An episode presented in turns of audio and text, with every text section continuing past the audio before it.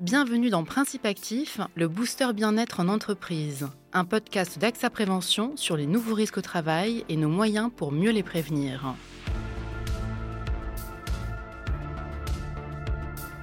S'occuper au quotidien d'un proche, tout en respectant les objectifs imposés par son employeur, peut engendrer du stress, de la fatigue, de l'irritabilité et, plus insidieusement, donner le sentiment aux salariés aidants de ne pas être à la hauteur. Voici quelques chiffres évocateurs. Selon le baromètre Aider et Travailler 2020 d'Interfacia, 48% des salariés aidants font face à des difficultés de concentration et de motivation, et 59% déclarent s'absenter au travail. Arrivée tardive et départ précoce ne sont pas sans répercussions sur l'ensemble de l'organisation du travail. Comment avoir des relations apaisées avec ses collègues s'ils ne sont pas tenus informés de votre situation ou si vous leur cachez une partie de votre engagement humain en dehors de l'entreprise?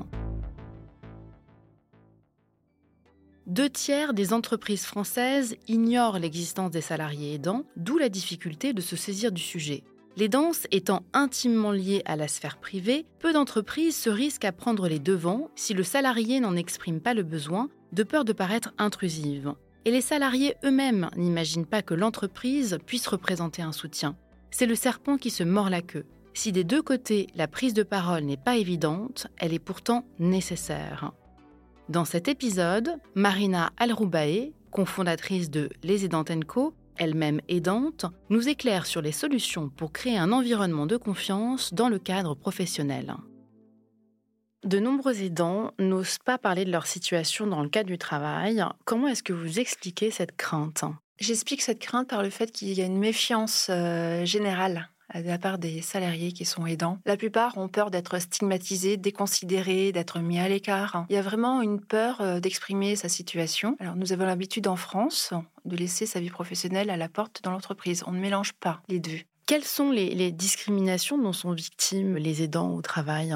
Alors plus que la discrimination, il y a ce silence, ce non-dit autour de cette situation-là. Le silence, le fait de ne pas en parler, va provoquer chez le collègue, chez les managers, en fait, euh, des malentendus, des incompréhensions, des tensions qui font que ça va aussi aggraver la situation, alors que justement le salarié voulait l'éviter. Et ça peut passer parfois aussi par des petites remarques, des sous-entendus, j'imagine. Avez-vous été confronté à ces signes? Connaissez-vous des personnes aidantes qui ont été confrontées à ce type de situation?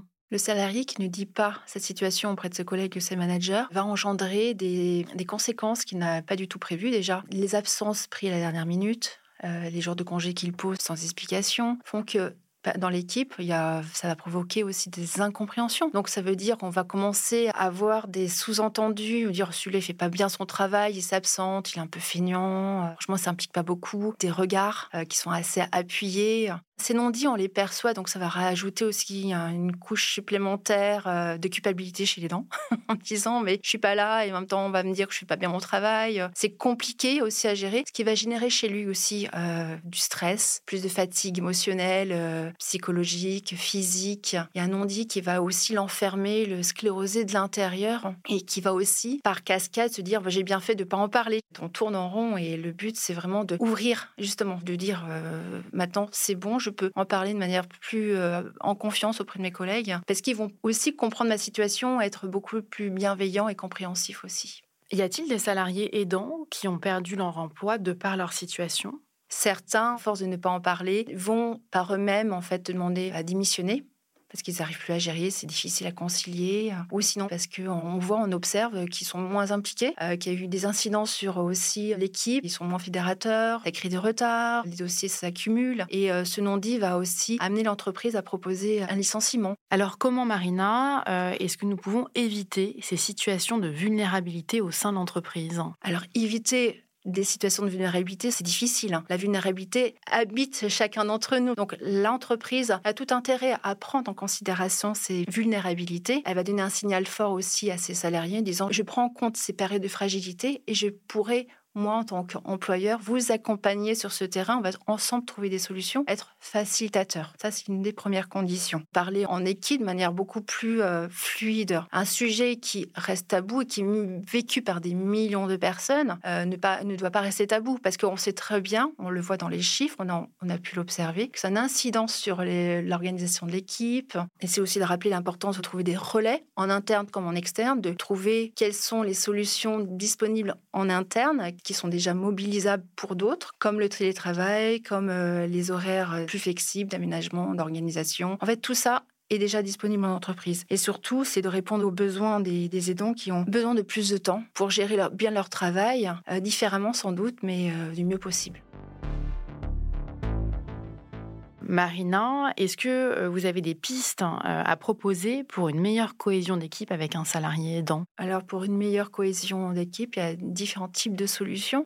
On part de la base, c'est-à-dire déjà on va sensibiliser les, euh, les salariés les managers sur ce sujet-là. Ça, c'est vraiment important pour ouvrir le dialogue et poser la base de la confiance, donner le signal que l'entreprise est concernée. C'est aussi permettre aux salariés d'évoquer ces difficultés euh, concrètes, euh, de dire voilà, moi j'ai du mal à gérer mon travail, je voudrais trouver des solutions parce que pendant un laps de temps, je vais accompagner mon proche, ça me procure du stress, donc je voudrais voir avec son manager et son employeur, si c'est plutôt une TPE, PME, dire voilà, moi, quelles seraient les solutions concrètes ou comment je peux organiser mieux mon travail, est-ce que je peux venir plus tard, euh, sans que ça impacte aussi euh, le travail euh, de l'équipe. Et puis, c'est trouver des solutions très concrètes, qui sont vraiment disponibles au sein de l'entreprise. Les solutions, on les pense énormes, coûteuses, alors que juste en les identifiant bien, elles existent. Il suffit les mobiliser comme le télétravail, comme l'organisation du temps qui peut être assouplie, l'organisation des tâches aussi qui peuvent être déléguées. On peut tout à fait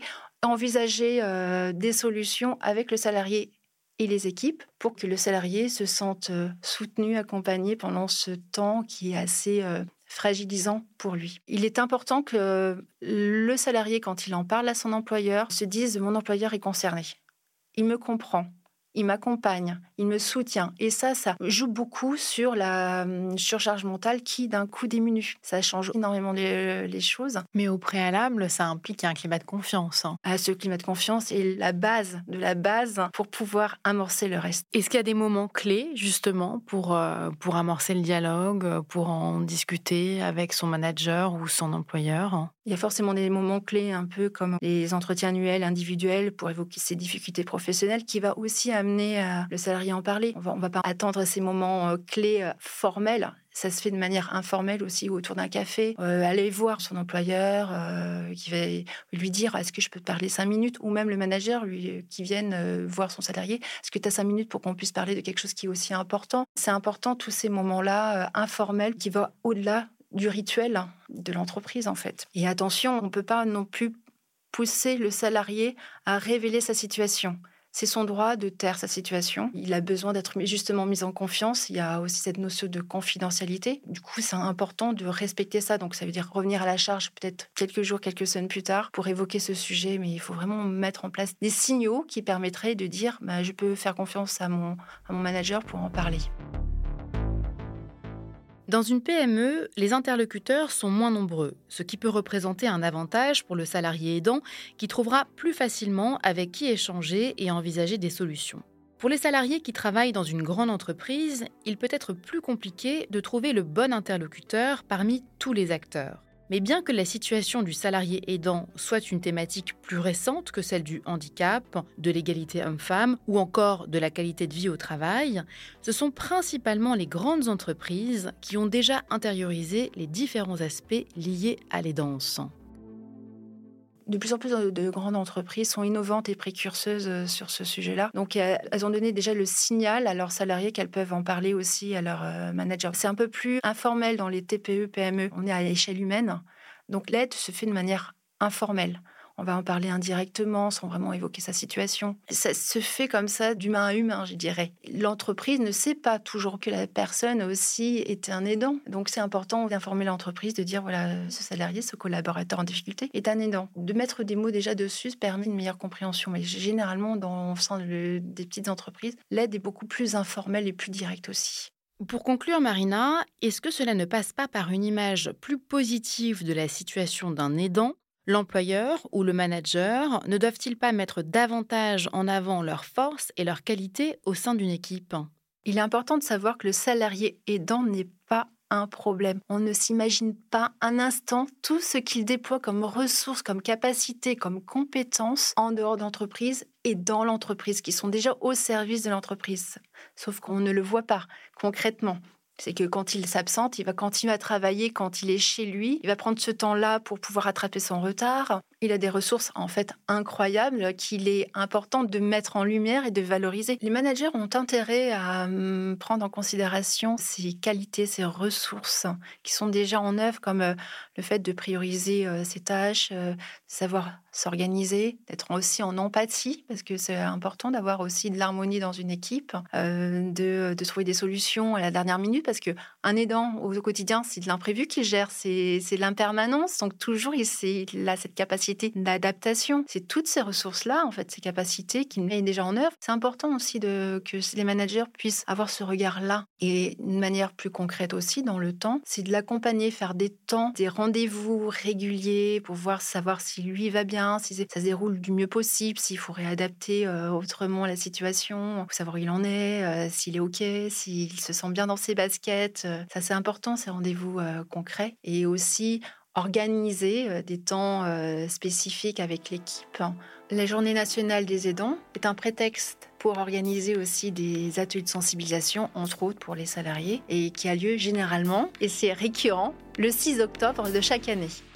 Nous l'avons compris dans cet épisode, les aidants ont besoin d'être davantage soutenus par leurs entreprises pour mieux concilier leur vie professionnelle, personnelle et leur vie d'aidant. Mais pour les accompagner, il faut aussi qu'ils puissent s'exprimer et parler de leur situation plus librement. Il est donc important d'instaurer un climat de confiance propice à l'échange et à l'aménagement de solutions possibles. S'il n'y a pas de recette miracle, il est de la responsabilité de l'employeur de communiquer sur ce sujet, d'informer ses salariés et leur proposer une aide concrète. C'est ce que nous verrons dans le prochain épisode de Principe Actif avec Sigrid Jaude, elle-même aidante et cofondatrice de Les Aidantes Co.